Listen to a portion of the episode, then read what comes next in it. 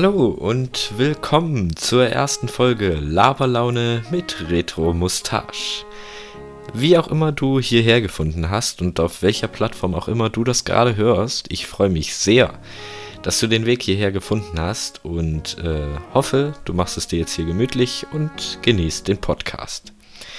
Dieser Podcast behandelt ja im allgemeinen großen Ganzen das Thema Gaming und damit steigen wir auch gleich heute so richtig ein. Und zwar mit dem heutigen Thema die Faszination hinter Open-World-Spielen. Darüber möchte ich heute mit euch ein bisschen reden. Und zwar habe ich mir so gedacht, äh, nachdem ich über 140 Stunden Spielzeit in Zelda Breath of the Wild habe und auch noch viele andere Open-World-Titel und Open-World-ähnliche Titel schon gespielt habe, Mm, dass ich das Thema einfach mal mit euch teilen möchte und ein bisschen darüber reden möchte, was, was daran so fasziniert und äh, so ein bisschen erklären, wo die Idee eines Open-World-Titels eigentlich herkommt. Dazu sollte man erstmal erklären, was Open World überhaupt bedeutet. Open World ist prinzipiell der Begriff, der Oberbegriff für eine, ein Genre von Spielen, die sich in dem Bereich aufhalten, dass man jederzeit in dem Spiel überall hin kann. Das bedeutet, man hat keinen linearen Weg, also lineare Spiele sind quasi das Pendant dazu. Ja, nehmen wir mal Zelda Breath of the Wild als Beispiel. Ähm, nachdem man das Tutorial abgeschlossen hat, also in dem Fall das, das ähm, vergessene Plateau, hat man quasi keine lineare Linie mehr, der man folgen muss, sondern man kann sich quasi selbst entscheiden, wo man hingeht. Und die einzige Hürde an der ganzen Sache ist dann die eigene Stärke. So ist es meistens geregelt. Das bedeutet, man kann zwar überall hin, jedoch ist es meistens an manchen Orten zu heiß und man muss, erst etwas zum Hitzeschutz finden. Oder es ist zu kalt oder es gibt zu starke Gegner oder Wände, die man noch nicht heraufkommt. Da ist aber der springende Punkt. Ein äh, Open-World-Spiel sagt dir nicht, du kannst dieses Rätsel nicht lösen, weil du Item XY nicht hast. Ein Open-World-Spiel sagt dir meistens, du kannst im Tutorial alles bekommen, also am Anfang des Spiels, bevor du quasi in die Open World reingehst, kannst du alles bekommen, was irgendwie nötig ist, um alles andere im Spiel in der Open World dann zu schaffen. Die einzige Hürde sind meistens entweder Level oder Stärke oder irgendwelche Dinge, die du eben in der Open World findest. Meistens limitiert dich das Spiel aber nicht auf eine Grundmechanik des Spiels. Das bedeutet, alle Grundmechaniken in Breath of the Wild wären das zum Beispiel die vier ähm, Runen. Einmal diese Eisblöcke erschaffen kann, dass man magnetische Gegenstände bewegen kann, Dinge in der Zeit einfrieren kann und Bomben. Bomben sind die vierte Rune. Diese vier Dinge sind quasi die Grundmechaniken und die werden einem im Tutorial auf dem Plateau gegeben. Und dann bricht man in die Open World auf und hat alles zur Basis, was man benötigt, um das Spiel durchzuspielen. Das heißt, ich habe meine Bomben, meine, mein Cryo-Modul, mein Magnetmodul und mein Stasis-Modul. Und dann habe ich eine bestimmte Anzahl Herzen, am Anfang halt drei, und einen Kreis Ausdauer. Das Problem daran, mich überall hinzubegeben, sind dann solche Dinge wie zum Beispiel die Limitation auf drei Herzen. Ja, ich kann zum Beispiel nicht gegen einen Leunen, gegen einen silbernen Leunen antreten, weil ich einfach nicht genug Herzen habe, um einen Schlag von ihm zu überleben. Ja, ich habe auch noch keine Feen und ich habe auch noch nicht die Heldenfähigkeit, die einen wiederbelebt. Das sind aber alles keine Grundmechaniken. Das ist nichts, was man benötigt. Wenn ich gut genug in dem Spiel bin und genug Waffen auf dem Weg gesammelt habe, kann ich auch mit drei Herzen und einem Ausdauerring einen Leunen, also einen silbernen Leunen besiegen. Das geht. Nur ist man meistens an dem Punkt, an dem man diese Fähigkeiten, die man eigentlich dafür braucht, noch nicht hat, meistens auch noch nicht gut genug in dem Spiel. Das bedeutet, dass ein Open-World-Spiel zwar sehr viel Freiheit lässt, aber dadurch der Replay-Value ein bisschen leidet. Das bedeutet, man hat quasi weniger das Verlangen, das Spiel nochmal zu spielen. Also ich habe zum Beispiel Breath of the Wild einmal normal durchgespielt, dann habe ich es im Master-Modus zu 100% gespielt und danach hatte ich nicht mehr das Verlangen, das Spiel nochmal anzufangen, weil ich einfach alles schon kannte. Ist natürlich bei einem Open-World-Spiel im Vergleich zu einem linearen Spiel anders. Alles gesehen zu haben und alles schon zu kennen, ist bei einem Open-World-Spiel sehr, sehr, sehr viel zeitaufwendiger. Das bedeutet, um in Breath of the Wild wirklich alles zu sehen und 100% abzuschließen, habe ich im Master-Modus, im schwereren Modus, fast 200 Stunden gebraucht. Und das beinhaltet 900 Krog-Rätsel zu lösen, 120 Schreine zu absolvieren und die gesamte Welt mit allen besonderen Orten abzuschließen, plus die Story. Und wenn man das einmal alles gemacht hat, dann ist alles danach, also alles, was man dann nochmal macht, quasi einfach nur noch so ein bisschen sowas wie eine, wie eine aufgezwungene Aufgabe. Ich meine, man kann immer noch durch die Welt laufen, sich alles angucken und äh, nochmal schöne Momente wieder erleben. Aber ohne Challenges ist das Ganze ziemlich schwierig. Das ist anders bei einem linearen Spiel, wenn ich jetzt zum Beispiel einen Super Mario Bros. Titel auf, äh, auspacke den ich schon mal zu 100% gespielt habe, habe ich trotzdem Spaß dran, ihn nochmal zu spielen. Ich kenne zwar alles schon, aber ich habe halt auch vieles davon. Äh, es, ist, es ist sehr abwechslungsreich und das ist bei einer Open World meistens das Problem. Sie hat nicht so viel Abwechslung. Natürlich gibt es Schneegebiete, Wüsten, Wiesen, Vulkane, Städte und so weiter. Aber trotzdem habe ich in einem Super Mario Bros. zum Beispiel einen sehr viel, eine sehr viel breitere breiter gefächerte Palette an, an, an Designs und weil alles halt eben nicht in einer Welt zusammenhängen muss und die Schwierigkeit sich auch nach und nach steigern kann.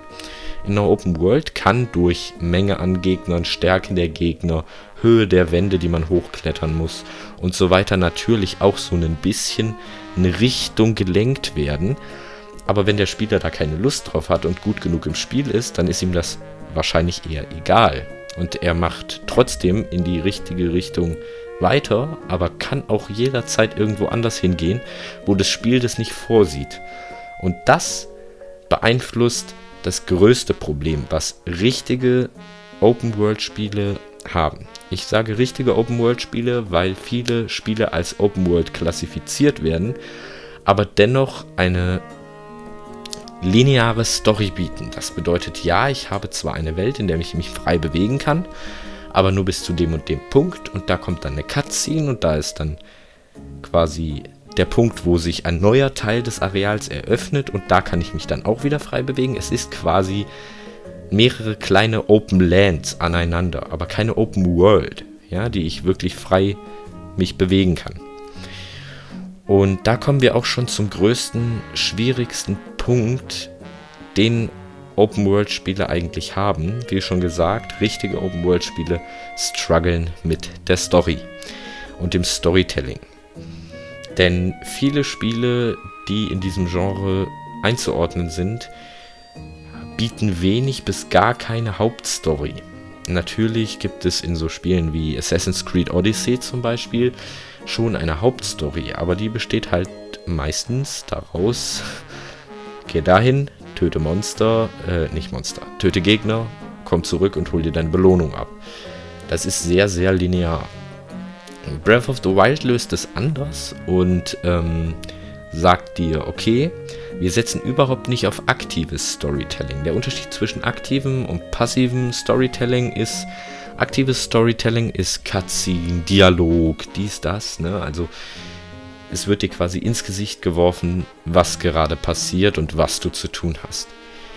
Passives Storytelling ist quasi ein alternativer Titel für Breath of the Wild, weil es wirklich einfach fast nur daraus besteht. Natürlich hat es auch ein paar Cutscenes, es hat direkte Hauptquests, die auch als solche angegeben sind, es hat Nebenquests, aber der Hauptteil der Story ist tatsächlich passives Storytelling. Das bedeutet, ich gehe wo entlang und sehe Ruinen. Das sind keine Häuser mehr, das sind nur noch Steinsäulen und alte Holzgerüste und alles sieht so aus, als würde es im nächsten Moment in sich zusammenfallen. Und dadurch weiß ich, okay, hier ist mal eine Katastrophe vorgefallen. Und dann sehe ich äh, Grabsteine und ich sehe einen äh, kaputten Wächterroboter daneben. Und dann weiß ich, okay, die haben gekämpft. Und das erlebe ich alles für mich selber und entdecke das und weiß danach, okay, so scheint es gewesen zu sein. Und dann spreche ich mit irgendeinem NPC, der nicht unbedingt ein wichtiger sein muss. Und der sagt, oh, hier war alles so schlimm, hier ist nur noch der Rest der Stadtmauer vorhanden und wir wollen sie wieder aufbauen. Und dann weiß ich, okay, meine Vermutungen haben sich tatsächlich bestätigt. Und äh, das ist passives Storytelling. Und damit arbeiten Open-World-Spiele sehr, sehr, sehr viel mehr, weil es die einzige Möglichkeit ist,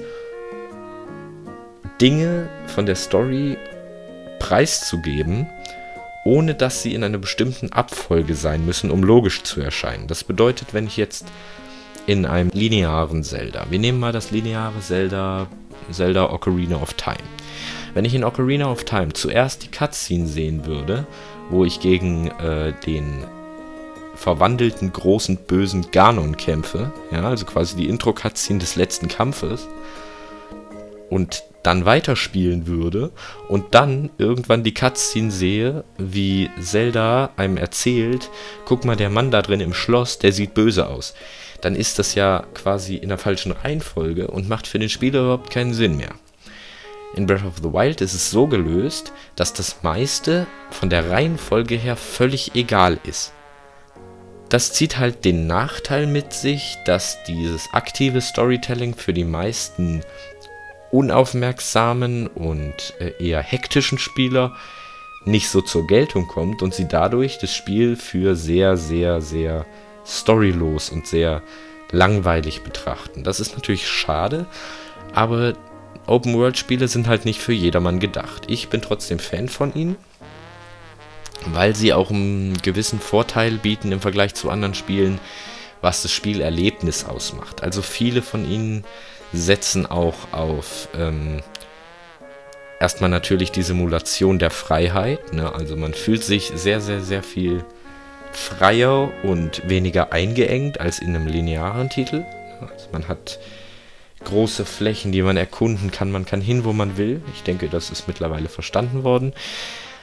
Es bietet einfach sehr viel Freiheit und dadurch auch ein Entfliehen so aus dem Alltag. Man fühlt sich gelassener, wenn man in einem Open-World-Titel unterwegs ist. Man kann tun und lassen, was man will und es beeinflusst nicht, was man im echten Leben quasi gerade zu tun hat. Und das wiederum hilft mir überhaupt nicht, weil ich ein sehr fauler Typ bin. Das bedeutet, ich ähm, verkrieche mich dann quasi manchmal in meine Ecke und spiele Open-World-Titel anstelle von meinen Pflichten nachzugehen. Ja, also ich, ich tue quasi nicht das, was ich eigentlich zu tun hätte, sondern entfliehe der ganzen Pflichten, dem ganzen Haufen Pflichten, die ich, die ich habe, mithilfe eines Open-World-Spiels. Das ist, wird noch dadurch gefüttert, dass die Dinger halt eine sehr, sehr lange Spieldauer haben. Mit den 200 Stunden Breath of the Wild habe ich viel, viel, viel Arbeit aufgesch aufgeschoben. Und ähm, da muss man halt aufpassen bei diesen Spielen, dass sie nicht zu einem Alibi für Aufschiebungen werden. Das muss man ganz klar sagen. Die Gefahr besteht, aber die besteht bei vielen anderen langen Spielen auch, die nicht unbedingt Open World sein müssen. Nur ist es bei Open World Spielen halt sehr, sehr häufig, dass sie lang sind.